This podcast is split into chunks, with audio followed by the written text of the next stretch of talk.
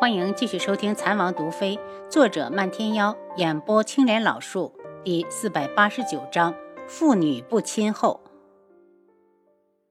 他醒来后听说大长老被人追杀，是童无救的。如今他在这里控制着大长老，童无来了就一直不走。他怀疑他是为大长老而来。虽然童武几次表现出来对他感兴趣，想让他以身相许，可他也只是嘴上说说，并没有实质上的动作。坤一不敢违抗他的命令，只好顶雨站在外面。进屋后，他将雨伞放到地上，这才看到大长老瞪着阴森的眸子，不怀好意地看着他。他不由大怒，抄起旁边的皮鞭就要打。大长老却道。苏如意，仪门已经在你的控制之下，你还有什么不满足的？为什么非要置我于死地？你虽然失身给宋世权，可他已经死了。你就是打死我，你也是不洁之人。苏如意被他“不洁之人”这几个字惹得恼羞成怒，甩开鞭子就是一顿毒打，只打得大长老脸上鞭痕交错，连睁眼都费劲。忽然。一只手攥住鞭子，谁？苏如意因为打得太认真，没有感觉到有人靠进来。大小姐，手疼不？不如我帮你揉揉。童无的声音让苏如意身上起了一层鸡皮疙瘩。他怒声道：“松手！”童无铁青着脸：“宋世全能碰得我，童无就碰不得你？”还是大小姐，你觉得外面是坤一能冲进来救你？我实话告诉你，坤一那个蠢货已经被我解决了。你杀了坤一？苏如意的声音里带着惊恐。坤一忠诚，什么时候都以他为重，是他最大的倚仗。我怎么敢呢？童武冷笑。只是让他睡上一觉，不如大小姐也陪我睡一睡。反正雨声这么大，不管我们如何折腾，都不会有人听到。苏如意羞怒，一张脸青红交加。唐武，你要是敢动我，我就回去告诉我父亲。宋世全夺了你的清白，你怎么没去告他？我只是捡口剩的吃，想必静主不会怪罪。童武眼中带着阴邪的兴奋，向着素如一扑来。素如一惊叫起来：“你你给我滚！坤一，坤一！大小姐，你躲什么呀？是因为我没给你下药吗？”童武厌烦地避开他的攻击，轻易的就将他制住，然后顺脚踢了大长老。大长老两眼一翻，晕了过去。童武满意的把苏如意提到里屋，与他一同倒向大床。童武，你干什么？你放开我！苏如意又羞又怒，悔得要死，真不该故作聪明，把坤一赶走。在一片尖叫声中，童武，你不得好死！童武几下将他身上的衣衫扯碎，看着眼前曲线玲珑的身子，猛地咽了下口水，腰身一沉，就闯了下去。哭声和低吼都被大雨掩藏得干干净净。等大雨过后，阳光出现，就仿佛一切都不曾发生过一般。苏如意空洞地望着屋顶，积攒了半天的力气，终于将腰间搭着的那只手甩掉。童武，你不得好死！哈哈，就算我不得好死，也绝不会死在你手里。童武捏住他光洁优美的下巴，可惜了，不是处子。苏如意怒吼着推开他：“你给我滚！”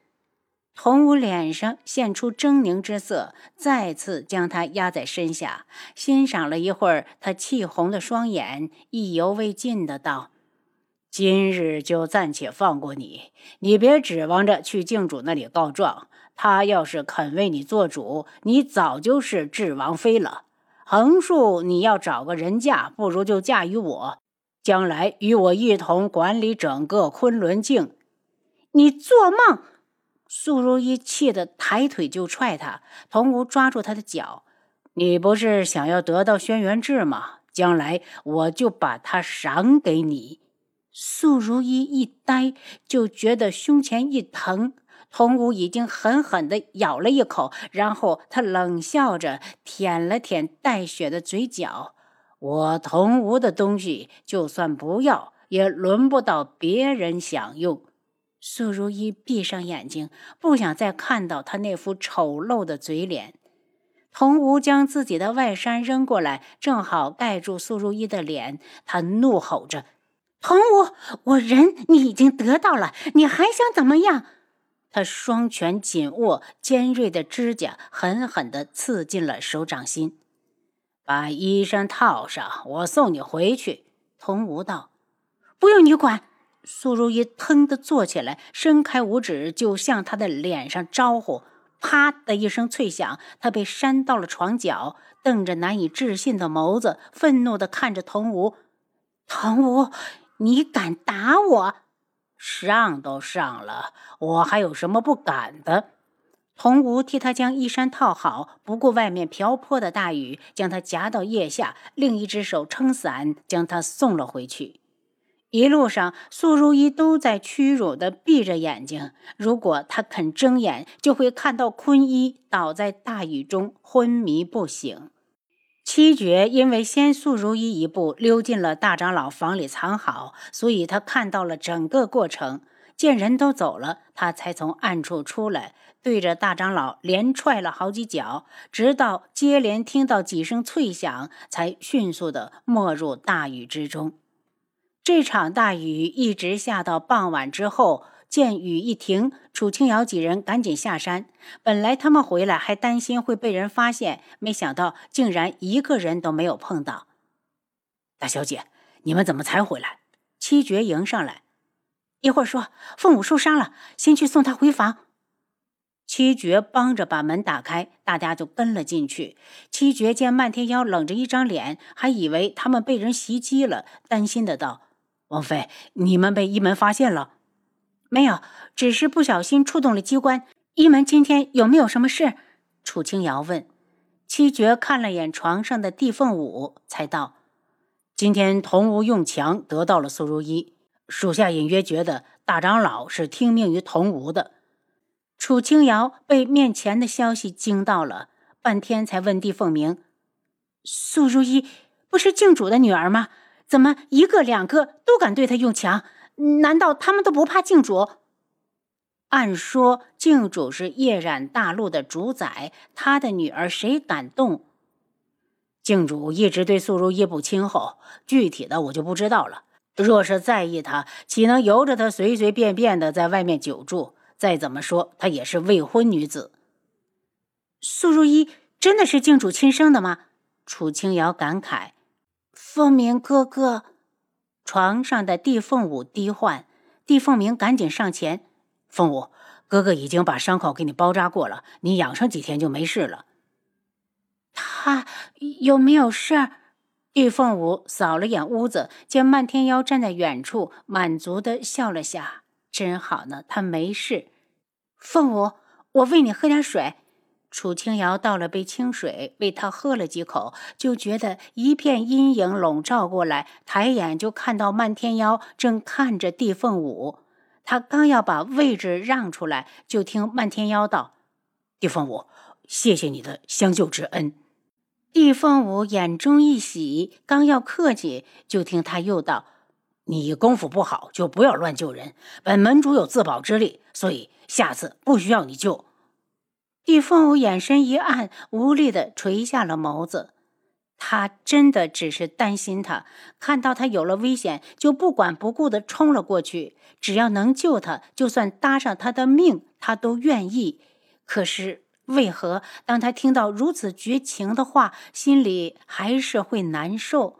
漫天妖，我真的只想要救你，不求回报，不计生死。从我听说你的事迹起，一颗芳心便落到了你的身上。明知道你心有所属，还是忍不住期待，哪怕只是离你近一点，我就已经很满足了。我知道了，他的声音细若蚊蝇，听得地凤鸣立马大怒，他指着漫天妖：“请你出去，这里不欢迎你。”漫天妖愣了下，扭头便走。有什么了不起的？如果不是丫头在这里，求他都不来。帝凤舞自作多情的要去救他，受了伤还怪他吗？楚清瑶对着帝凤鸣道：“他就是这样的性子，少主还是别往心里去，我去劝劝他。”是凤舞奢望了。帝凤鸣替妹妹难过。当屋里只剩下他们兄妹时，帝凤鸣来到床边：“凤舞，好好把伤养好，然后随我回昆仑镜。”帝凤舞张了张嘴，想要说点什么，在接触他他满是怒火的眼睛时，要出口的话又咽了回去。虽然漫天妖不理他，可他还是不想走。楚清瑶进了漫天妖的房间，发现里面没人，知道他在一门不会走太远，便进去等。王妃，一门怕是要落到童屋手里了。七绝一脸沉重。如果真是这样，他会不会对三长老不利？传信回去，把苏如意失身于宋世权，再被同屋霸占的消息尽快放出去。楚青瑶冷笑，看来不管是大长老还是同吴，野心都不小。到最后，谁能得到这块肥肉，还要拭目以待。没一会儿，漫天妖就回来了。七绝看了他一眼，便出去传信。丫头，同吴这人不能留了。你有把握？有是有，但这里是一门，一旦交手会惊动大家。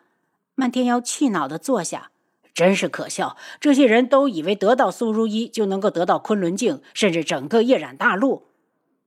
镜主就这么一个女儿，自然是早晚是他的。楚清瑶说完又摇头，可我总觉得镜主对他并不上心。但凡他表现的在意一点，也不会有人敢动他。不说他们。丫头，我想过两日再去探一次暗河。漫天妖道：“找找它的源头在哪儿。”您刚才收听的是《蚕王毒妃》，作者漫天妖，演播青莲老树。